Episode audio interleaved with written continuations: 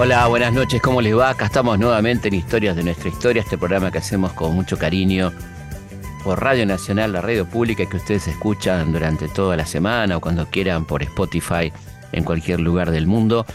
En este caso vamos a rendir homenaje a, las víctimas, a lo que pasó hace 50 años en Chile, el 11 de septiembre de 1973, aquel nefasto golpe cívico-militar perpetrado por el general Pinochet con asesoramiento y monitoreo directo de parte del Departamento de Estado de los Estados Unidos y el flamante por entonces Premio Nobel de la Paz, aunque usted no lo pueda creer, Henry Kissinger, hombre que estuvo directamente involucrado, como cada vez va quedando más claro todo esto, ¿no? Si alguien tiene alguna duda, entra a internet, a Google y va a ver la cantidad de documentos apabullantes que además se van sumando cada vez más porque van siendo desclasificados con el paso del tiempo y ahí queda claro el monitoreo segundo a segundo del golpe de Estado del 11 de septiembre por parte del Departamento de Estado y particularmente del señor Henry Kissinger.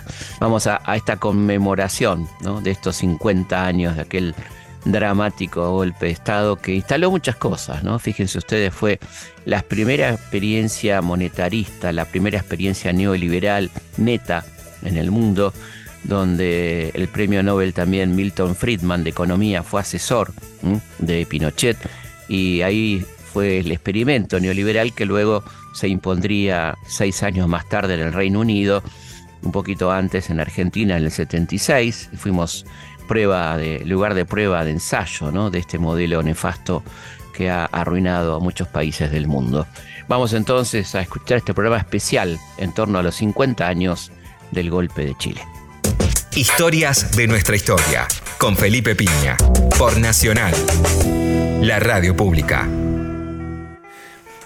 Para 1973 el mundo vivía en plenitud la Guerra Fría entre lo que era la Unión Soviética, lo que hoy Rusia y algo más, y los Estados Unidos, competencia que tenía que ver con lo espacial, la carrera espacial que encubría la carrera misilística y las bombas atómicas respectivas de cada uno.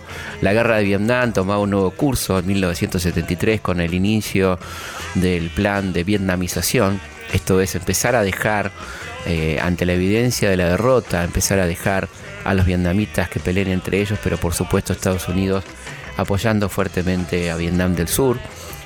Todo esto pasaba allá por 1973, año que va a tener una fuerte crisis del petróleo a fin de año, cuando se desate la guerra de Yom Kippur entre Israel y los países árabes, y que esto va a provocar un boicot petrolero contra Occidente y una corrida muy fuerte de precios, desabastecimiento y demás en el mundo occidental. En cuanto al cine, bueno, eran años gloriosos del cine. Eh, tenías, por ejemplo, la película Marcor de Federico Fellini, un extraordinario recorrido por la vida de Fellini y también aquellos momentos del fascismo en Italia. El exorcista, una de miedo, como se decía entonces, ¿eh? que pasó a la historia. Eh, la Noche Americana, una gran película de François Truffaut. Para los que les gustaba el karate y las artes marciales, estaba Bruce Lee con su Operación Dragón. Eh, Jesucristo Superstar, ¿eh? una gran película musical que trajo mucha polémica ante los conservadores, ¿eh? esta, esta forma de musicalizar la vida de Cristo. El Dormilón de Woody Allen, una película extraordinaria que era una sátira a las películas futuristas, una persona que la dormían con la, idea, la dejaban como congelada con la idea de poder operarse de un mal en el futuro, algo así como Walt Disney. Y este, bueno, ¿qué le pasaba a este hombre que aparecía en una época que, en la que no se reconocía? ¿Mm? Bueno, en la música, bueno, para todos los gustos, para lo que más te guste, de Black Sabbath, Bob Dylan, Genesis, eh, George Harrison, bueno, Jethro Tull, John Lennon, King Crimson, todos ellos sacaban discos exitosísimos. ¿eh? Led Zeppelin, Michael Jackson, ¿eh? que estaba ahí empezando a hacerse eh, solista y conocido, Paul McCartney, bueno, Pink Floyd, nada más y nada menos que Dark Side of the Moon, que estás escuchando un poquito de fondo en este momento, y el disco Queen de los Queen.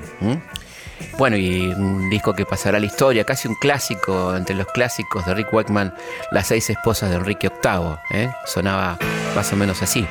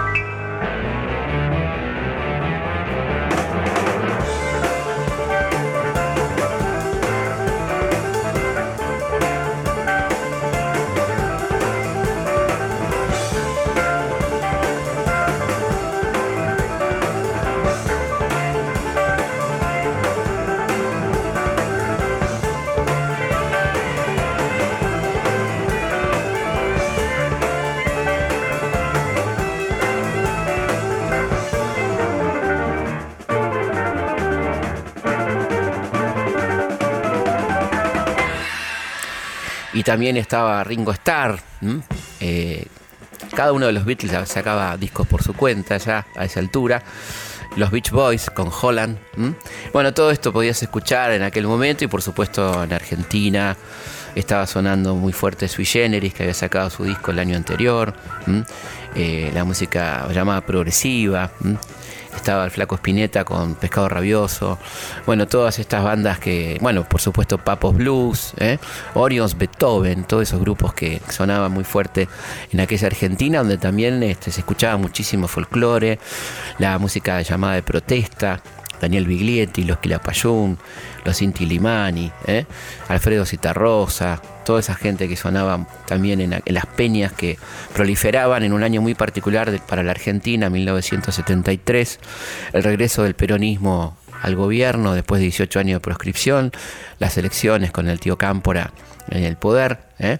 Todo eso era el año 1973, donde se podían ver en Argentina nuevamente las películas prohibidas, como Último Tango en París, por ejemplo, o Estado de Sitio, ¿eh? una película que marcó también una época. No me dejaste, tampoco yo a vos.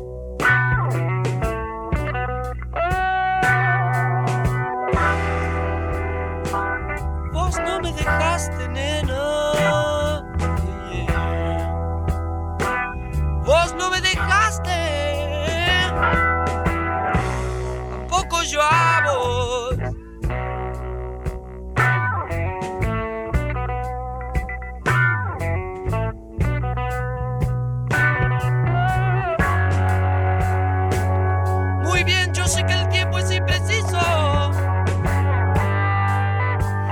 Y en ese año también se estrenaba a nivel nacional, eh, dirigida por Aníbal Lucet, un documental que era Hasta que se ponga el sol, que era bueno, quedó para la historia, ¿no? Como un, documental sobre los principales grupos de rock argentinos, en donde estaba Sui Generis, donde estaban, bueno, todos los grosos del rock argentino, eh, reflejando el bar rock Buenos Aires.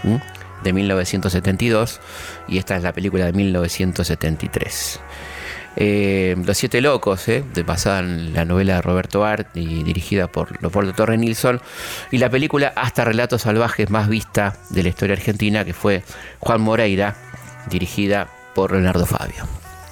Y para los más chicos, como se dice para los más chiquitos, Las aventuras de eh, del inolvidable García Ferré. Bueno, era la época también que se juntaban los chocolatines Jack y todo eso, ¿no? De, la colección de Hijitus. Ese era un poco el contexto de la Argentina, eh, que empezaba ya este, a, verse amenazada por sus vecinos en cuanto a la situación crítica que se estaba creando en los países vecinos, particularmente en el Uruguay y en Chile, como vamos a hablar profundamente en el día de hoy. Seguimos en Historias de nuestra historia. Salvador Allende era un dirigente histórico del socialismo chileno y había sido candidato a presidente en 1964, una campaña donde ya la CIA mete la mano, siempre para la CIA y los Estados Unidos, Chile fue un país estratégico y era inaceptable que llegara a la presidencia un socialista y por lo tanto la CIA financia la campaña de su principal contrincante, el demócrata cristiano Frey, Eduardo Frey. Eh, esto fue reconocido y se, pudo establecer con los documentos desclasificados que en 1954 eh, la campaña para el 64 que arranca en el 62 la CIA financió la campaña de Frey por 2 millones y medio de dólares de entonces que es era muchísimo dinero ¿no? y este, gastó 3 millones en propaganda eh, contra Allende, en campañas de prestigio, etcétera, para lograr que lo que finalmente consiguió, que Frey este, fuera el presidente electo en aquellas elecciones. Este, los Estados Unidos entonces fueron, ya tenían en la mira a Salvador Allende, pero no pudieron evitar, a pesar de todos los intentos, que llegara a la presidencia el 3 de noviembre de 1970. Bueno, entre las, cosas que se decían y que están en los documentos desclasificados, en los cuales nos vamos a basar en gran parte para contarte cómo fue aquel 11 de septiembre, el presidente Nixon dijo en una reunión no hay que dejar ninguna piedra sin mover para obstruir la llegada de Allende. Y su empleado Henry Kissinger declaró públicamente, no veo por qué tenemos que quedarnos como espectadores y mirar cómo un país se vuelve comunista por la irresponsabilidad de su propio pueblo. ¿Mm? Esto decía Henry Kissinger este, en el momento en que Allende asumía la presidencia, aquel 3 de noviembre de 1970. Y como no veía por qué, don Kissinger decidió junto a su jefe ordenar a la embajada que sondee esta vez otra permeabilidad, la de las Fuerzas Armadas, a un golpe militar preventivo que impida la asunción de Allende. Fue entonces que el embajador Corry, tras hacer sus investigaciones, eh, con la ayuda de los muchachos de la CIA, contestó que chocaba contra una histórica tradición democrática de las Fuerzas Armadas chilenas en general y con la rotunda negativa del comandante en jefe general René Schneider en particular. Es decir, que el general Schneider, haciendo gala de una tradición democrática del ejército chileno, se negaba a, obedecer a los mandatos de la CIA. Ante estas malas noticias para Washington, Nixon ordenó eliminar a Schneider. Así se hacían las cosas allá por los años 70. Según las anotaciones registradas por el secretario Richard Helms de una reunión en el Salón Oval de la Casa Blanca presidida por Nixon y Kissinger, el presidente dijo que no le preocupaban los costos, que ponía inmediatamente 10 millones de dólares para el operativo, que enviaría a Chile a sus mejores hombres expertos en inteligencia y contrainteligencia para asesinar a Schneider y para lanzar campañas de acción psicológica que hagan chirrear a la economía chilena. Esto que estás escuchando no es ciencia ficción, está en los documentos desclasificados ¿eh? de los Estados Unidos. Los yanquis han logrado finalmente la permeabilidad de un grupo de militares chilenos, encabezados por el general Bió, por la módica suma de 50 mil dólares a cobrarse tras la concreción del asesinato. Estamos hablando de sicarios. La única diferencia es que estos son militares en actividad y altos jefes del ejército chileno, de la FACH, ¿eh? todo un símbolo, las Fuerzas Armadas Chilenas. Además de esto había un seguro de vida para cada uno de 200 mil dólares por si les pasaba algo en el operativo de asesinato de Schneider. Como solía ocurrir, los deseos de Nixon se cumplen, su gente llega a Santiago y el 18 de octubre envían su primer cable que dice textualmente. Se reúnen clandestinamente el 17 de octubre, sus planes progresan mejor de lo que habían pensado, dicen que tienen que actuar porque creen estar bajo sospecha y vigilados por partidarios de Allende. El cable termina así. Solicito el rápido envío de tres ametralladoras estériles de calibre 45 y la munición correspondiente al aparato número 1. Por favor, confirmen antes de las 20 horas locales del 18 de octubre que esto es posible, para que pueda informar convenientemente a sus contactos. La respuesta de Washington es inmediata y confidencial. Se envían subametralladoras y munición por correo regular que saldrá de Washington a las 7 horas del 19 de octubre y llegará a Santiago a última hora por la noche del 20 de octubre. Preferimos usar transporte regular para no llamar la atención, dice el cable. ¿eh? Este, no sé si, si, podés creer ¿no? lo que estamos escuchando. Esto ocurría en octubre de 1970, eh, unos días antes de que asuma la presidencia Salvador Allende. Estaban preparando el infierno ¿no? para que Allende no pudiera asumir. Las armas llegaron puntualmente, como corresponde, por el correo regular de los Estados Unidos. Y el 22 de octubre del 70 caía asesinado por negarse a encabezar el golpe de Estado ideado y financiado por el gobierno de los Estados Unidos, el general René Schneider, la primera víctima de este desastre, ¿no? que es la intervención directa de los Estados Unidos en la política interna de Chile. Por eso cuando uno dice que el golpe de Chile fue un golpe ideado y, producido por los Estados Unidos, no estamos exagerando, porque los propios documentos norteamericanos así lo afirman, no, no hay acá ninguna duda ni ninguna apreciación subjetiva. El atentado tenía además el objetivo de culpar a la izquierda chilena y lanzar una campaña mediática sobre los peligros que implicaba un gobierno comunista en Chile. Pero esto no impidió la asunción de Allende y la puesta en marcha del programa de la Unidad Popular. ¿no? Digamos, esta la idea era tirarle este muerto a la izquierda. Pero la idea esta no prosperó y vamos a escuchar a Salvador Allende en uno de los discursos de la campaña, finales de la campaña electoral de 1970. Vamos a ganar. Porque somos la izquierda unida, porque somos la unidad popular, somos políticas más poderosas y las fuerzas sociales más significativas. Campesinos y profesores universitarios, pequeños, medianos comerciantes e industriales, agricultores y obreros industriales, estudiantes y dueñas de casa, intelectuales y profesionales con conciencia social, artistas y creadores, somos el pueblo, somos la arcilla del futuro, somos los más, somos los mejores, por eso vamos a triunfar. Este que vas a escuchar ahora es el discurso de la victoria, ¿no? El discurso cuando ya se produce el triunfo electoral de Salvador Allende. En lo íntimo de mi fibra de hombre, como siento en las profundidades humanas de mi condición de luchador, lo que cada uno de ustedes me entregara esto que hoy germina es una larga jornada. Yo solo tomé en mis manos la antorcha que encendieran los que antes que nosotros lucharon junto al pueblo y por el pueblo. Y nunca como ahora la canción nacional tuvo para ustedes y para mí tanto y profundo significado. En nuestros discursos lo dijimos, somos los herederos legítimos de los padres de la patria y juntos haremos la segunda independencia, la independencia económica de Chile.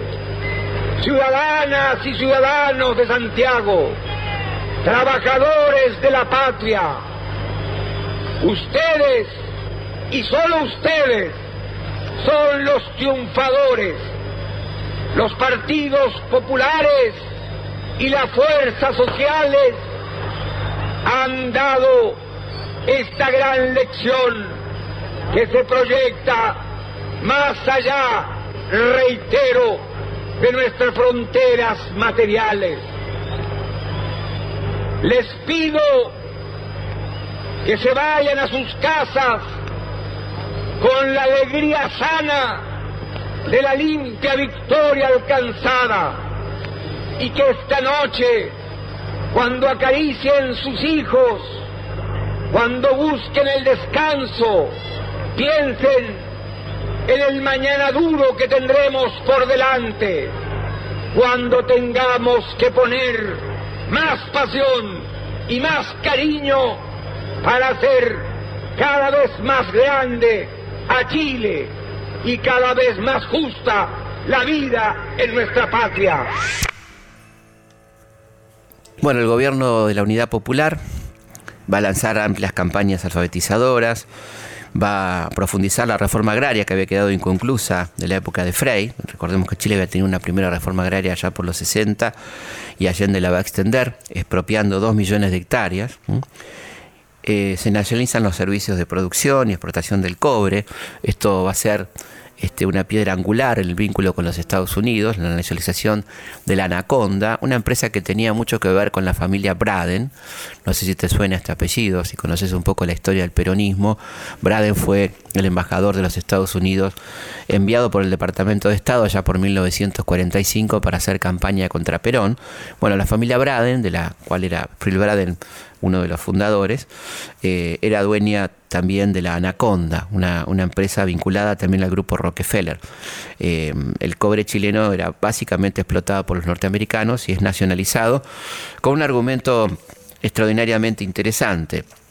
Eh, el Congreso aprueba la, nacionalización y Allende propone que se le pague efectivamente a las empresas norteamericanas el dinero que corresponde, pero descontándole las ganancias excesivas que han obtenido en los últimos años. ¿no? Eh, esto queda establecido de esta forma, a tal punto eran excesivas las ganancias, el nivel de explotación de la gente, de los trabajadores, la, evasión impositiva escandalosa por parte de la Anaconda, que la Anaconda no solo no se le paga un centavo, sino que queda endeudada con el gobierno chileno, lo cual, como te puedes imaginar, resultaba completamente inaceptable para los norteamericanos. ¿no? Esta intromisión de un Estado en, su piratería y en su pillaje era inaceptable para estos este, propietarios norteamericanos del cobre chileno. Pero el pueblo de Chile y el gobierno popular que presido han medido claramente la responsabilidad de la medida que es indispensable tomar para fortalecer la economía de Chile, para romper su dependencia económica, para completar la esperanza y el anhelo de los que nos dieron la libertad política, para conquistar nuestra segunda independencia, la independencia económica de nuestra patria. Serán los mineros, los trabajadores del metal rojo, los empleados técnicos de los profesionales chilenos, los que sientan el orgullo de trabajar en una riqueza que será de todos los chilenos. Y por primera vez en la historia, la bandera de la patria flameará y sale el mástil del esfuerzo de los trabajadores chilenos para entregar su capacidad productora al progreso de Chile y el pueblo nuestro. Vamos a una pausa y seguimos aquí en Historias de nuestra historia.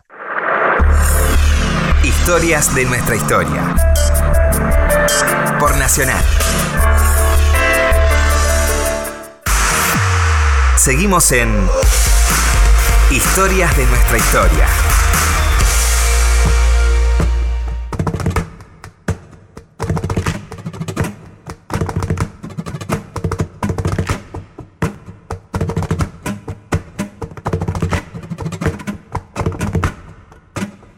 Seguimos en Historia de nuestra historia. Quería contarles con tiempo que el jueves 26 de octubre voy a estar en el lindo Teatro de Morón, Teatro Morón, haciendo algo que venimos haciendo por distintas partes del país, que es Piña Responde.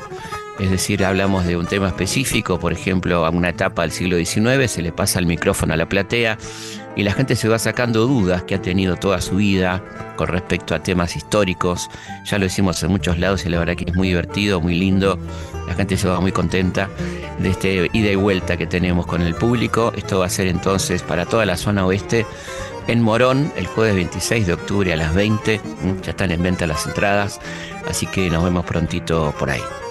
Seguimos entonces con esta conmemoración de los 50 años del golpe de Chile. Historias de nuestra historia con Felipe Piña por Nacional, la radio pública. Durante su gestión, Salvador Allende viaja a México y da uno de sus mejores discursos, un discurso memorable, en la Universidad de Guadalajara.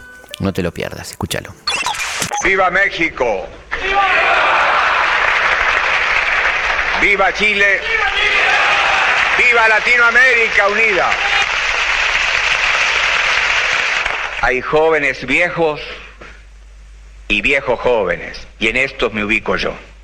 Esos jóvenes viejos no se preguntan cuántas viviendas faltan en nuestros países, y a veces ni en su propio país. Hay muchos médicos que no comprenden que la salud se compra y que hay miles y miles y miles de hombres y mujeres en América Latina que no pueden comprar la salud.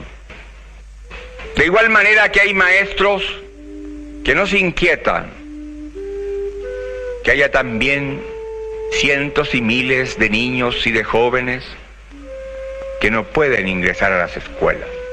En América Latina hay más de 30 millones de cesantes absolutos y la cifra se eleva por sobre 60 millones, tomando en consideración aquellos que tienen trabajos ocasionales.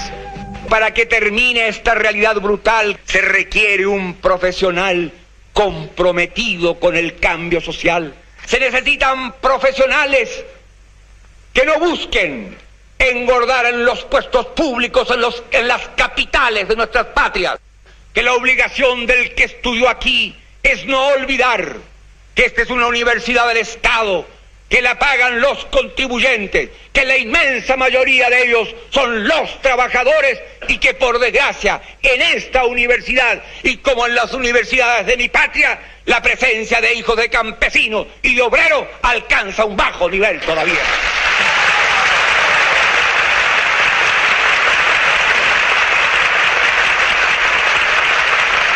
La juventud tiene que entender, y nosotros en Chile le hemos dado un paso trascendente. La base política de mi gobierno está formada por marxistas, por laicos y cristianos. Y respetamos el pensamiento cristiano cuando ese pensamiento cristiano interpreta el verbo de Cristo que echó a los mercaderes del templo. Los marxistas conjugamos una misma actitud y un mismo lenguaje frente a los problemas esenciales del pueblo. Porque un obrero sin trabajo, no importa que sea o no sea marxista, no importa que sea o no sea cristiano, no importa que no tenga ideología política, es un hombre que tiene derecho al trabajo y debemos dárselo nosotros. Otro brillante discurso que tiene una permanente actualidad, habla de la, la idea de la izquierda, ¿no? La, cuestión de la militancia, y que algunos por llevar el manifiesto comunista bajo el brazo piensan que lo han asimilado, dice él, ¿no? entre otras cosas. Eh, y dice esa famosa frase que ha quedado para la historia, ser joven y no ser revolucionario es una contradicción hasta biológica. ¿eh? Vamos a escuchar este notable discurso de Salvador Allende a los jóvenes universitarios chilenos, pero que puede aplicarse a muchos otros jóvenes universitarios, como vos que estás escuchando este programa. La revolución no pasa por la universidad. Y esto hay que entenderlo. La revolución pasa por las grandes masas. La revolución la hacen los pueblos. La revolución la hacen esencialmente los trabajadores. Entonces, uno se encuentra a veces con jóvenes que como que han leído el manifiesto comunista o lo han llevado largo rato debajo del brazo, creen que lo han asimilado. Y, dictan cátedra y exigen actitudes y critican a hombres que por lo menos tienen consecuencia en su vida.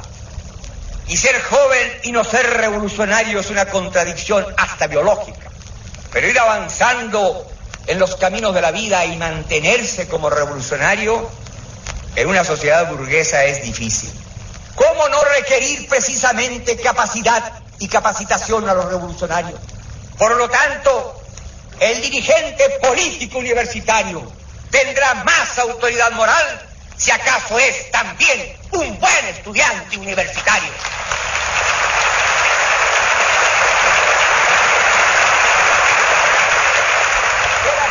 Universitario y mal estudiante es fácil. Ser dirigente revolucionario y buen estudiante es más difícil. Pero el maestro universitario respeta al buen alumno y tendrá que respetar sus ideas, cualesquiera que sean.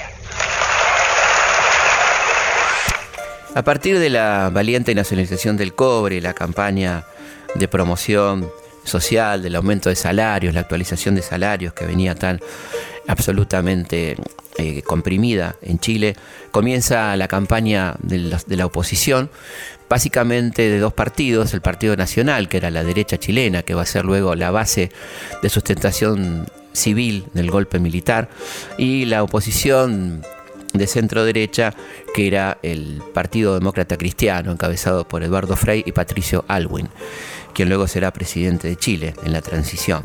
Estos partidos van a empezar a, trabajar contra Allende. ¿m? Partido Demócrata Cristiano todavía guardando las formas este, en los primeros años del 71 hasta el 72 se podría decir y finalmente asociándose al golpe en una complicidad que quedará para la historia.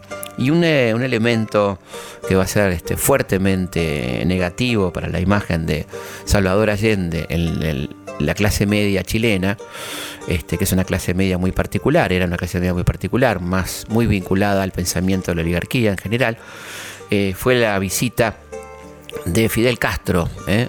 a Salvador Allende en aquel año de 1971. Eh, esta visita provoca, por ejemplo, la aparición de los cacerolazos en los barrios de Providencia, Las Condes, los barrios ricos de Santiago, y este, una verdadera alerta para los Estados Unidos. Vamos a escuchar un fragmento del llamado Diálogo de América entre Salvador Allende y Fidel Castro cuando visitaba Santiago. La motivación de los pueblos en su lucha a través de la historia es variadísima.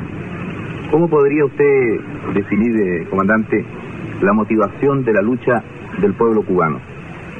Eh, digamos, por lo menos de acuerdo con nuestra concepción, que la gran, el gran motor de la historia han sido las luchas de las masas oprimidas contra los opresores. Y eso está perfectamente estudiado y se conoce desde que existen las clases en la sociedad humana. En nuestro país existía la doble motivación de un país sometido y humillado por el imperialismo y además dentro de esa situación una gran masa de campesinos sin tierra, y una gran masa obrera explotada, unas condiciones de, de miseria espantosa, falta total de asistencia médica para las capas pobres de la población, eh, deficiente sistema educacional, eh, un porcentaje altísimo de analfabetos, falta de perspectiva para la juventud, cientos de miles de desempleados, es decir, que había una situación social desesperada. Podríamos decir que la gran motivación de nuestro pueblo era la lucha por la vida. Presidente Allende, la experiencia política chilena es, una, es seguida con atención en todo el mundo. Eh, es una experiencia que tiene obstáculos. ¿Cómo podría usted definir esos obstáculos? ¿Te das cuenta, Fidel? Tres minutos para definir los obstáculos de una revolución que tiene que hacerse dentro de la democracia burguesa y con los cauces legales de esa democracia. Sin embargo, tú sabes perfectamente bien que hemos avanzado. Obstáculos. ¿Nacen de qué? En primer lugar, de una oligarquía con bastante experiencia, inteligente, que defiende muy bien sus intereses y que tiene el respaldo del imperialismo. Dentro del marco de una institucionalidad en donde el Congreso tiene peso y atribuciones y en donde el gobierno no tiene mayoría. De allí entonces que las dificultades sean bastante serias y hacen que el proceso revolucionario chileno, dentro de los marcos de esta legalidad, encuentre ¿no? cada día y en cada momento obstáculos para el avance del cumplimiento del programa de unidad popular. Se comprende, pues, Augusto Olivares, que las dificultades, en el caso nuestro, también están en relación con qué? Con una libertad de prensa que es mucho más que la libertad de prensa, que es un libertinaje de la prensa. Se deforma, se miente, se calumnia, se tergiversa. Los medios de difusión con que cuenta son poderosos. Periodistas vinculados a intereses foráneos y a, grandes intereses nacionales. No, no solo no reconocen, sino que deforman, repito, las iniciativas nuestras. Todo esto teniendo nosotros que respetar las conquistas que el pueblo alcanzó y la cual, lógicamente, hace uso y mal uso la oposición al gobierno popular. Por eso, y tú lo has dicho también, y lo has reconocido, que las dificultades que se nos presentan a nosotros son bastante Son admirables las dificultades. Ya ves tú. Presidente, y a pesar de esos obstáculos, se puede llevar adelante el proceso. Y se avanza, ya lo he dicho, el cobre es nuestro, el hierro es nuestro, el salitre es nuestro, el acero es nuestro. Es decir, las riquezas básicas las hemos conquistado para el pueblo. Bueno, yo tengo una impresión que esa resistencia acude a los procedimientos clásicos, además más desarrollados. Y son procedimientos que nosotros calificamos de fascistas. Y que tratan, por tanto, de ganar masa. Masa con la demagogia, si es posible, en los sectores más atrasados de las capas humildes. Y ganar masa en las capas medias. Y entonces ahora falta una cuestión por demostrar. Si esos intereses se resignarán pasivamente a los cambios de estructura que la unidad popular y el pueblo chileno han querido llevar adelante. Y es de esperar, si nosotros vamos a analizar teóricamente esta cuestión, que hagan resistencia, hagan resistencia fuerte e incluso hagan resistencia violenta. De manera que sea un factor que no se puede descontar en absoluto de la actual situación chilena, a mi juicio, que es el juicio de un visitante, que viene de un país que está en otras condiciones, es que es como un viaje de un mundo a otro mundo. Tú lo has dicho, y yo creo que es muy justo. Los revolucionarios nunca han generado la violencia. Han sido los sectores y los grupos golpeados por la revolución los que generan la violencia en la contrarrevolución. Mantuvieron los sistemas por la violencia y lo defienden por la violencia. La despedida a Fidel Castro se produce en el Estadio Nacional, un lugar que tendrá otro contenido emblemático. Después del golpe será un campo de concentración, no casualmente, sino seguramente recordando la presencia de Fidel y de Salvador Allende en ese estadio colmado de simpatizantes de la Unidad Popular. Ahí también eh, dijo, Fidel Castro algunas cosas que iban en esa dirección, ¿no? La dificultad enorme en América Latina de construir un Estado socialista en democracia, eh, con las reglas de la democracia capitalista. Inmediatamente comienza una campaña muy fuerte de la derecha, que era la dueña del poder económico, por supuesto, de desabastecimiento, ¿no? Empiezan a faltar artículos de primera necesidad básicos. Eh, y a esto se suma finalmente una enorme huelga de camioneros, ¿eh? una huelga de camioneros que termina provocando un fuertísimo desabastecimiento. Es tan grave la, situación que va a hacer referencia a este hecho en un importantísimo discurso que da Salvador Allende allá por 1972 en la Asamblea General de las Naciones Unidas.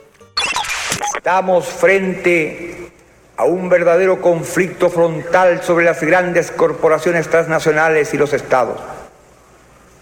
Estos aparecen interferidos en sus decisiones fundamentales, políticas, económicas y militares por organizaciones globales que no dependen de ningún Estado y que en la suma de sus actividades no responden ni están fiscalizadas por ningún parlamento, por ninguna institución representativa del interés colectivo. En una palabra, es toda la estructura política del mundo la que está siendo socavada. Las grandes empresas transnacionales no solo atentan contra los intereses genuinos de los países en desarrollo, sino que su acción avasalladora e incontrolada se da también en los países industrializados donde se asientan. Es nuestra confianza en nosotros lo que incrementa nuestra fe en los grandes valores de la humanidad y en la certeza de que esos valores tendrán que prevalecer, no podrán ser destruidos. Como suele ocurrir en estos casos, eh, la ultraizquierda también hacía lo suyo y quería correr al gobierno socialista por izquierda con tomas de fábricas y tomas de tierras, el MIR particularmente, movimiento de izquierda revolucionaria. Eh, va a haber un libro muy interesante luego que se va a publicar sobre este error gravísimo cometido por la ultraizquierda de no entender los ritmos de aquel proceso y hacerle el juego a la derecha, cosa que suele ocurrir a veces, ¿no? La ultraizquierda haciéndole juego a la derecha no es una novedad en, nuestra historia latinoamericana. No estamos hablando de necesariamente malas intenciones, pero cuestiones de praxis y a veces falta de lectura de contexto ¿no? que llevan a ciertos sectores de la ultraizquierda a ser funcionales a los intereses de la derecha. Esto no quiere decir que la izquierda no tenga todo el derecho de cuestionar y a veces muy correctamente procesos revolucionarios, pero hay que tener en cuenta, estamos hablando puntualmente de lo que pasó en Chile, sin que uno tenga que hacer una inmediata sinonimia con otro proceso, puntualmente lo que pasó en Chile fue realmente desgraciado y estas este, corridas por izquierda van a ser gravísimas en cuanto a darle a la derecha, por ejemplo, la posibilidad de crear sus propias fuerzas de choque autodefensa, el intento de ocupar la calle eh, violentamente y todo esto. El clima se va enrareciendo, por supuesto, y la huelga de camioneros es un, este, un momento particularmente propicio para el avance de la derecha, del Partido Nacional, de la democracia cristiana, el intento de pedir el enjuiciamiento del presidente. El gobierno, a pesar de, su voluntad, este, va a tener que ir cediendo, intenta controlar los precios, hay una junta de abastecimiento de precios que logra frenar muy parcialmente el desabastecimiento y la inflación, pero tiene que ir aceptando algunas este, presiones del poder, como ir incorporando al gabinete nacional a los comandantes del ejército. ¿eh? Por ejemplo, el comandante del ejército Carlos Prats, que fue una persona cercana al presidente Allende, ocupa el Ministerio del Interior, pero otras personas no tan cercanas como el contraalmirante Ismael Huerta ocupa la cartera de Obras Públicas y alguien muy lejano que va a ser una figura clave del gobierno de Pinochet posteriormente, el general de brigada Claudio Sepúlveda ocupará clave cartera de minería. Eh, las esperanzas de, la oposición estaban puestas en las elecciones parlamentarias de marzo del 73, donde esperaban sacar las dos terceras partes eh, del Parlamento para hacer un juicio político al presidente, pero todavía la Unidad Popular, a pesar de toda esta campaña de desabastecimiento, desprestigio, que tenía ribetes universales a partir del poder de los medios de comunicación norteamericanos, obtiene el 43.5 de los votos mientras que toda la oposición junta, la unión del Partido Nacional de ultraderecha con la democracia cristiana de centro derecha, obtiene el 56,4, o sea que no le alcanza para este, lograr el enjuiciamiento del presidente que esperaban terminar en su destitución. Así las cosas, eh, la, de todas maneras, y habiendo fracasado en el intento parlamentario, se pone en marcha entonces el golpe militar, financiado y articulado por los Estados Unidos, como te veníamos diciendo. Bueno, los documentos del Senado de los Estados Unidos que te leíamos antes, desclasificados y agrupados bajo el nombre Acción clandestina en Chile 1963-1963. Recordá que esto había empezado mucho antes, cuando Salvador Allende quería llegar a la presidencia por primera vez en las elecciones del 64. Así que eran 10 años de acción clandestina de los Estados Unidos. Son absolutamente elocuentes, ¿no? Todas las operaciones desarrolladas por los Estados Unidos en Chile, lo que queda ratificado por un testigo de primer orden, que fue el mismísimo Nathaniel Davis, que era el reemplazante de Corry al frente de la Embajada de los Estados Unidos en Santiago de Chile escribió un libro muy interesante, recomendable, que se llama Los dos últimos años de Salvador Allende, donde admite la mutua colaboración de elementos de inteligencia norteamericana y chilena para desestabilizar Allende. ¿no?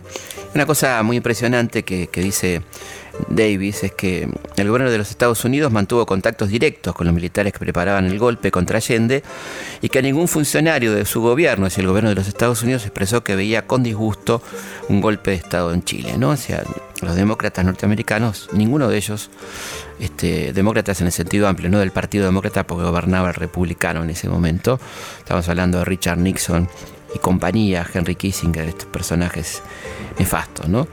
La cuestión que no hubo ninguna tregua para aquel hombre que intentaba la vía pacífica al socialismo, un hostigamiento de carácter permanente, ¿no? Un elemento clave para la preparación del clima golpista fue la acción de la prensa y particularmente un diario, el diario El Mercurio, que tuvo una actuación destacadísima en la campaña contra Allende, lanzando noticias falsas, como por ejemplo un día publicaron en su tapa faltará el azúcar, que no faltaba, y por supuesto el azúcar faltó porque la gente corrió desesperada a comprarla. ¿no?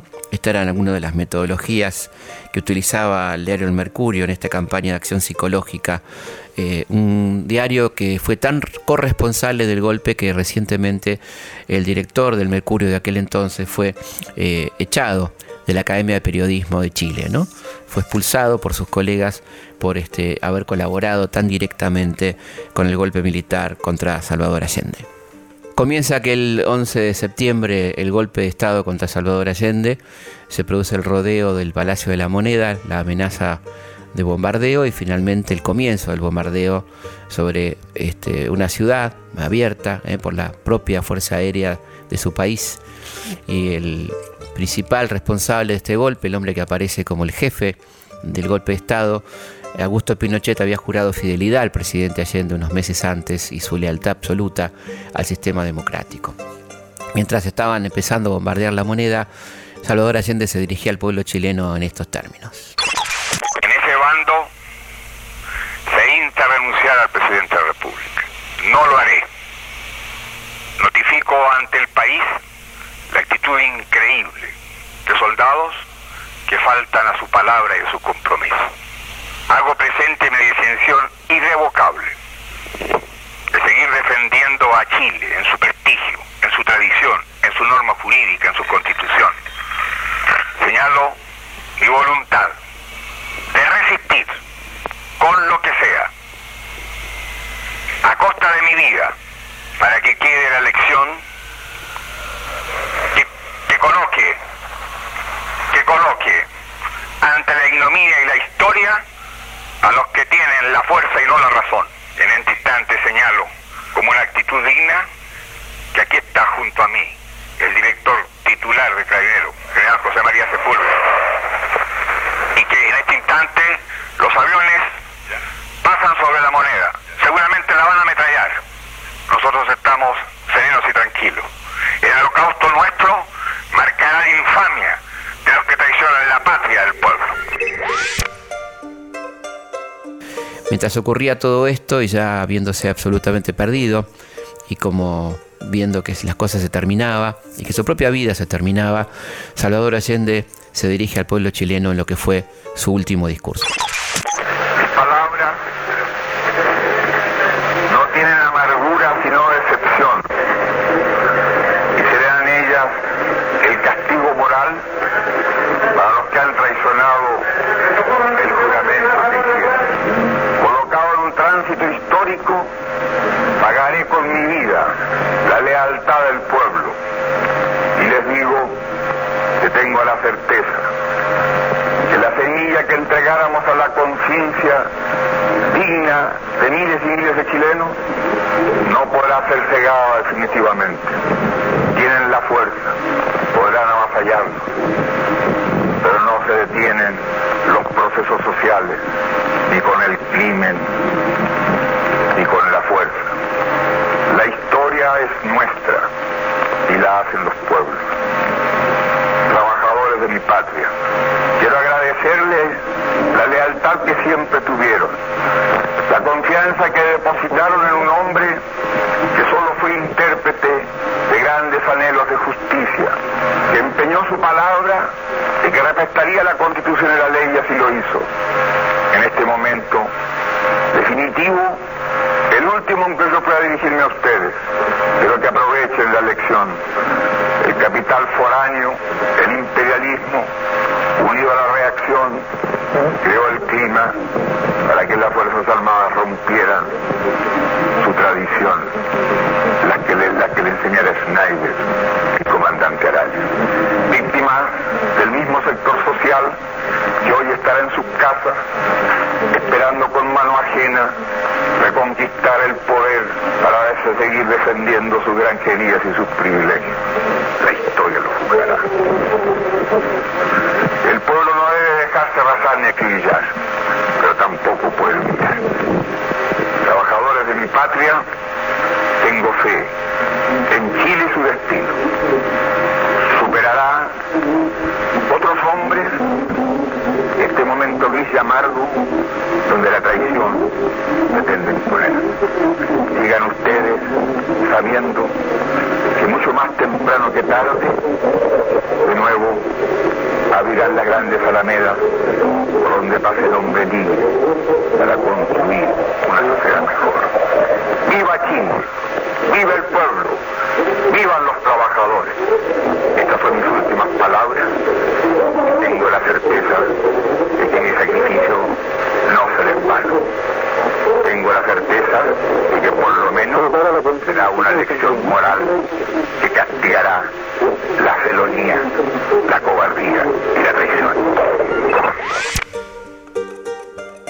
Bueno, así comenzaba y terminaba este 11 de septiembre de 1973, poniendo fin a una experiencia única en la historia latinoamericana, el intento de llevar al socialismo por la vía democrática, por la vía electoral, que fracasa rotundamente a partir de las presiones de los que ni se sentían los dueños de América Latina y se sienten los Estados Unidos principales responsables del golpe de Estado de 1973. Lo que sigue es una dictadura horrorosa, oprobiosa, dirigida por el general Pinochet, con la asistencia permanente de los Estados Unidos, con la cercana colaboración y dirección del Premio Nobel de la Paz, reciente Premio Nobel de la Paz en aquel momento, Henry Kissinger. Se instaló un gobierno absolutamente antipopular que fue persiguiendo a toda la gente que colaboró o apenas estuvo cerca del gobierno de la Unidad Popular. Muchos fueron presos, otros fueron sancionados, quitándoles sus trabajos, rebajándoles los sueldos o sometiéndoles a condiciones de trabajo humillantes. Esto hizo el gobierno de Pinochet, quien además, por supuesto, modificó radicalmente las condiciones laborales, las condiciones sociales, e instaló el primer ensayo neoliberal de la década del 70, que fue este modelo de Chile, el modelo pergeniado por Milton Friedman en la escuela monetarista, este modelo financiero, modelo de exportación, modelo de crisis interna, de baja de salarios, desocupación, que regiría tres años después en la Argentina. Chile fue el ensayo de lo que luego sería la Argentina en tamaño corregido y aumentado. Por eso es importante recordar este 11 de septiembre, el otro 11 de septiembre, el de 1973. Hasta la semana que viene. Yo les digo a ustedes, compañeros, compañeros de tantos años, se los digo con calma, con absoluta tranquilidad. A mi entender, a mi entender, yo creo que nos faltó coraje. En el sentido, quizás, si nosotros ya sabíamos que venía un golpe de Estado, eh, no sé, no sé, no sé, pero haber, buscado el arma, incluso quizás a lo mejor haber asaltado una comisaría. Y un grupo llegamos a una iglesia que está en Bellavista, donde vimos que estaban elevando una tremenda bandera chilena celebrando el triunfo de los militares. Y vimos con asombro que había un grupo de hombres jugando a la pelota sin importar lo que estaba pasando. Y nosotros eh, queríamos planificar algo. ¿Qué hacemos? Por Dios, ¿qué hacemos? ¿Dónde vamos? Yo no tengo pasta de apóstol, ni tengo pasta de Mesías. No tengo condiciones de mártir. Soy un luchador social que cumple una tarea, la tarea que el pueblo me ha dado. Yo lo que creo que se habría que haber hecho que todo el pueblo lo hubiese ido a defender a la moneda. Pero no había armas. No importa, no importan las armas. No creo que hubiesen sido capaces de acribillar a todo un pueblo defendiendo a su presidente. Faltó la decisión de la gente de haber salido a la calle. Tal vez tenga razón. Nunca lo vamos a ver. Pero que lo entiendan aquellos que quieren retrotraer la historia y desconocer a la voluntad mayoritaria de Chile. Cuando trasladaron el cuerpo de Salvador Allende de Valparaíso al cementerio general, ¿usted fue? Sí. ¿Y qué sintió? Ah, sentimientos de, de ver pasar ahí el, recuerdo de, eh, de mi padre. eh, emocionante. Ver pasar ahí el, la figura de, de un hombre que yo pienso que realmente se, se la jugó por los intereses míos, por los de mi familia, por los de mis hijos, por los de mis nietos, por los del pueblo de Chile, por mis vecinos, ¿Y por qué se acordaba de su papá?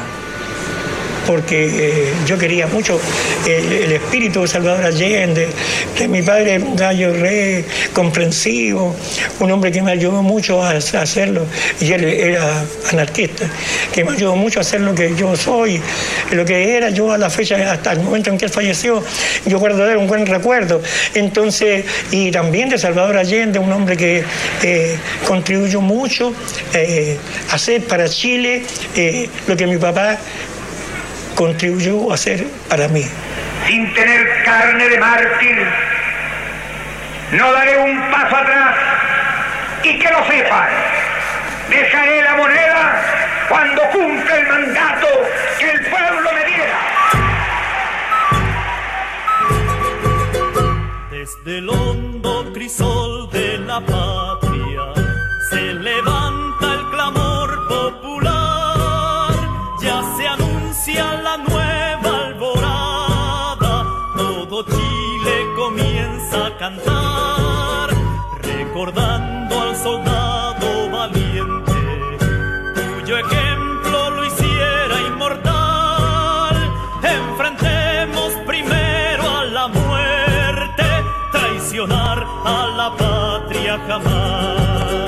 Venceremos, venceremos,